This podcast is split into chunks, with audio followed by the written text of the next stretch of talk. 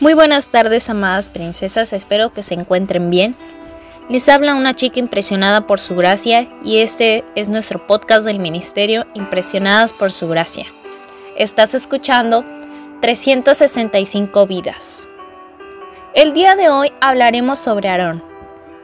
Al ver los israelitas que a Moisés tardaba en bajar del monte, fueron a reunirse con Aarón y le dijeron, tienes que hacernos dioses que marchen al frente de nosotros, porque a ese Moisés que nos sacó de Egipto, no sabemos qué pudo haberle pasado. Éxodo 32.1 Aarón es llamado por Dios, junto con su hermano Moisés, para que sea su boca, su voz, su profeta. Más adelante en la historia, Aarón es separado del pueblo para que sea el primer sumo sacerdote. Su autoridad es confirmada de una manera milagrosa delante de todo el pueblo. Pero cuando cae, cae bajo. Cuando un líder cae, el golpe se escucha más fuerte y duele más que cuando quien cae es uno de los liderados. ¿Cuál es el secreto para no caerse? Estar arrodillado y abrazado a Cristo. Creo que podemos extraer algunas interesantes lecciones de este mismo relato bíblico. Primera lección. La presión del pueblo es grande. La presión que ejercemos sobre nuestros líderes es grande. A veces me pregunto para qué presionamos tanto. Si la misma fuerza que usamos para presionarlos la usáramos para orar por ellos, la realidad de nuestra iglesia, creo sinceramente, sería diferente. Y diferente para mejor.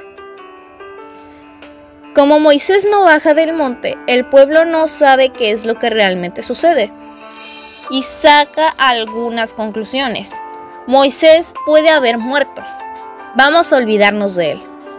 Vamos a olvidarnos de un líder que no vemos. ¿Qué vista y qué memoria tan corta tiene el pueblo.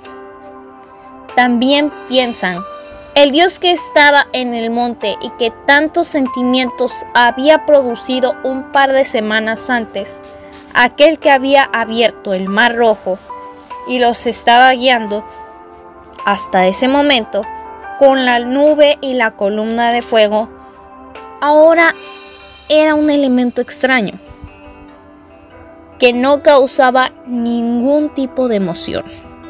Necesitaban algo más tangible. Más tangible que la sombra que los protegía y la luz que los iluminaba. Segunda conclusión.